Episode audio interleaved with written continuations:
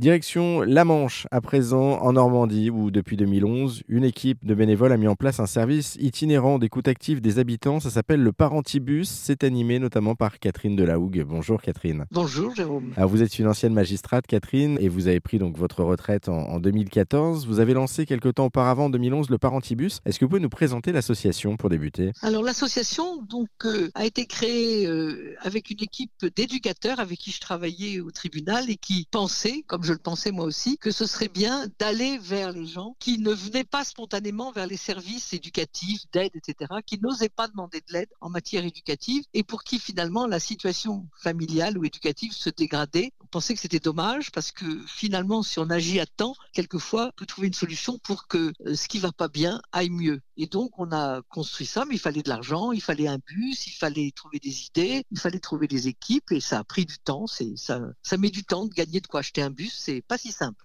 c'est clair, mais, mais pourquoi d'ailleurs un, projet comme ça d'écoute, euh, un lieu d'écoute itinérant? Pourquoi pas un lieu fixe finalement? Pourquoi pas un lieu fixe? Simplement parce que la Manche est un département. Moi, le, tribunal où je travaillais, j'allais euh, du sud du département jusqu'à peu près les, deux tiers, donc ça faisait tout un territoire et euh, c'est difficile de se déplacer. Il n'y a pas tant de bus, il y en a peu même. Les trains, ça fait une ligne centrale, mais c'est pas facile.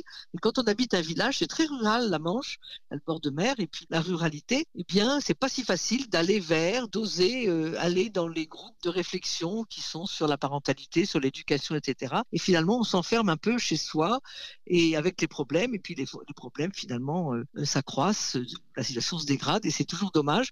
Donc en fait, ça s'appelle de la prévention. Et peut-être qu'il n'y a pas assez de prévention en matière éducative, que les services, je vais le dire comme je pense, de l'aide sociale à l'enfance sont en difficulté, qu'il n'y a pas de propositions suffisantes et que finalement les gens euh, peinent dans ce domaine-là et peine dans ce qui est relationnel. Alors les familles sont compliquées, elles sont quelquefois recompliquées, comme disait un jeune que j'ai rencontré, parce que euh, les mariages ou les unions se font, se défont avec des nouvelles unions, des nouveaux mariages, quelquefois des nouvelles séparations. C'est pas si simple pour les enfants de voir maman avec euh, quelqu'un et puis quelques temps après de voir que ce quelqu'un est parti alors qu'on s'entendait bien ou que c'était le papa. Et puis après, il faut à tout prix euh, s'entendre bien avec le nouveau compagnon ou la nouvelle compagne c'est pas simple pour les enfants. C'est quelquefois, on n'en tient pas forcément compte. C'est quelquefois compliqué pour eux parce qu'ils s'attachent et puis euh, les relations sont quelquefois défectueuses, quelquefois conflictuelles. Les enfants souffrent beaucoup des conflits et ce qu'on voudrait, c'est permettre aux gens de parler de tout ça et d'arriver à en sortir un peu plus fort, un peu plus libre, un peu grandi parce que c'est les enfants qui payent le premier les difficultés. Mais une fois que vous, vous avez écouté justement euh, ces familles, ces, ces couples, ces enfants, etc., euh, dans le parentibus, qu'est-ce que vous faites ensuite? C'est-à-dire que vous les, les, aidez, vous les orientez vers des structures? Comment ça se passe? On donne pas de conseils, très peu. On ne répond que quand une question est posée en disant est-ce que vous savez où je pourrais aller ou bien quand reçoit l'assistante sociale ou est-ce que vous pouvez me donner des adresses d'avocats ou de psychologues, etc. Ça, on va donner des adresses, une liste d'adresses, mais on donne pas de conseils. On pense, et c'est une réalité, que quand quelqu'un commence à mettre des mots, à réfléchir, à arriver à verbaliser ce qui est difficile, il a déjà avancé, il sait où il veut aller. Et en fait, c'est clair, quand on a quelque chose qui est enfoui et quand on en parle, on sait comment on veut avancer. Donc on se base sur l'intelligence de chaque personne et qui arrive elle-même à avancer. Donc on n'est pas là pour conseiller, pour dire vous devriez aller voir un psy ou vous devriez faire ci avec votre fils. Est-ce que vous pensez que si je fais ça avec mon fils, ce serait bien? Ah peut-être. Vous avez cette idée-là, ce serait une bonne idée. Et là, on travaille cette idée-là. Mais c'est pas nous qui suggérons. On écoute, on donne le moins possible de conseils et nous, on se fait aider. On a des analyses de pratique, on a des formations régulièrement. On en a une il y a quelques jours, une formation très riche qui est euh, faite par un psychologue qui nous aide à l'écoute et à la liberté, l'absence de jugement par rapport à l'écoute. Et ça, c'est très important. J'allais y venir justement parce que vous avez une formation pour tout ça, mais qui sont les écoutants euh, comme vous qui viennent? C'est les mêmes profils que vous, c'est-à-dire des personnes qui étaient déjà bien engagées? Euh, vous, vous étiez magistrate à l'enfance.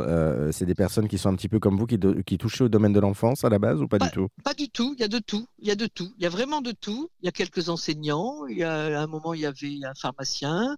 Il y a un médecin. Il y a une éducatrice. Il y a un agriculteur. Il y a euh, des gens souvent à la retraite parce que c'est là qu'on a du temps parce que ça prend un peu de temps. Mais des gens encore en activité. Il y en a qui sont éducateurs dans le domaine hospitalier ou dans. Alors c'est des gens qui s'intéressent au social en général, hein, quand même, euh, qui s'intéressent à la relation à l'autre, qui s'intéressent à, tout ce qui touche euh, à l'être humain et à ses difficultés, mais qui n'ont pas forcément une activité professionnelle dans ce domaine-là. Il y a des artistes, il y a tout, il y a tout. En tout cas, c'est ouvert à tout le monde, mais on a bien compris avec une formation aussi qui est mise en place parce que ça s'improvise pas d'être écoutant, on, le rappelle. Une, une, petite question plus personnelle du coup, Catherine, sur pourquoi vous avez voulu écouter vous les problèmes des autres? Parce que c'est quand même quelque chose qui est, qui est extrêmement difficile au quotidien, je présume, d'écouter tous ces problèmes, ces malheurs, ces difficultés que les, les gens rencontrent. Pourquoi est-ce que vous avez voulu faire déjà ce métier de magistrate à la base et ensuite lancer cette structure? Alors ce métier de magistrat, ce serait compliqué parce que je l'ai fait en, milieu de carrière. Je suis rentré dans la magistrature, j'avais 45 ans. J'avais d'autres métiers avant, beaucoup d'autres, et j'ai passé un concours qui s'appelle un concours exceptionnel.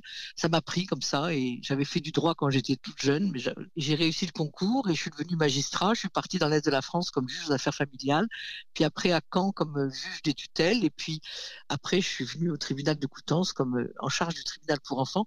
Et ça a été une véritable passion parce qu'il y a tellement à faire. Et quand vous arrivez à gagner la confiance des gens que vous avez à recevoir, à avancer avec eux, à leur permettre d'avancer, de sortir du marasme dans lequel ils sont, de sortir des difficultés, même si ça passe par euh, des décisions difficiles comme un placement d'enfant, comme eh bien à ce moment-là, quand on arrive à faire comprendre et quand on arrive après à récupérer les situations, ce qui n'est pas toujours le cas, hein, je ne vais pas m'envoyer des fleurs, je n'ai pas réussi partout, mais je sais en tout cas qu'écouter les gens, ça m'avait passionné et essayer de les comprendre, essayer de comprendre, essayer de, définir ce qui pouvait être une difficulté pour eux et pourquoi ils étaient dans cette difficulté-là. Et pour un juge des enfants, j'ai essayé de ne pas porter de jugement, de ne pas être péjoratif, au contraire essayer de faire grandir, faire monter et faire prendre conscience aux gens que cette orientation qu'ils avaient prise, c'était pas forcément la bonne pour les enfants. En tout cas, c'est un métier de passion, on l'entend, et en même temps, il faut avoir une, une certaine euh, humanité et, aimer les autres, en fait, au, sens large, et une bienveillance. Une dernière petite question, euh, justement, sur euh, le parentibus, je voudrais revenir là-dessus pour terminer. Pourquoi ce drôle de nom? Ça signifie quoi, parentibus? Alors, parentibus, c'est pas un drôle de nom, il y a parents et bus. Alors, on est dans un bus, et au départ, on allait vers les parents, on pensait vers les parents ou beaux-parents. En fait, je regrette un peu ce nom, je le regrette, mais maintenant, il est, on l'a protégé, etc. Mais peut-être ça aurait été mieux Familibus, ça aurait été mieux, je ne sais pas, parce que finalement certains ne viennent pas en disant mais moi je suis pas parent, je ne suis plus parent. Finalement même quand on est grand-parent, on est encore parent, hein. Même quand euh, la parentalité c'est quelque chose qui peut être très large, même quand c'est pas vos enfants, on peut avoir une relation parentale avec certains enfants. En tout cas c'est sur la famille. Donc Familibus aurait été plus adapté. On n'y a pas pensé au départ, mais finalement parentibus, je trouve ça bien. Bon, mes parents et bus, effectivement, euh, c'est aussi simple que ça. Euh, merci Catherine Delahougue pour euh, cet échange, cet éclairage. Et puis pour en savoir plus, vous qui nous écoutez hein, sur l'association et sur le Parentibus, eh bien on a mis tous les liens sur notre site internet. C'est en ligne sur erzen.fr. Merci Catherine. Merci, merci Jérôme.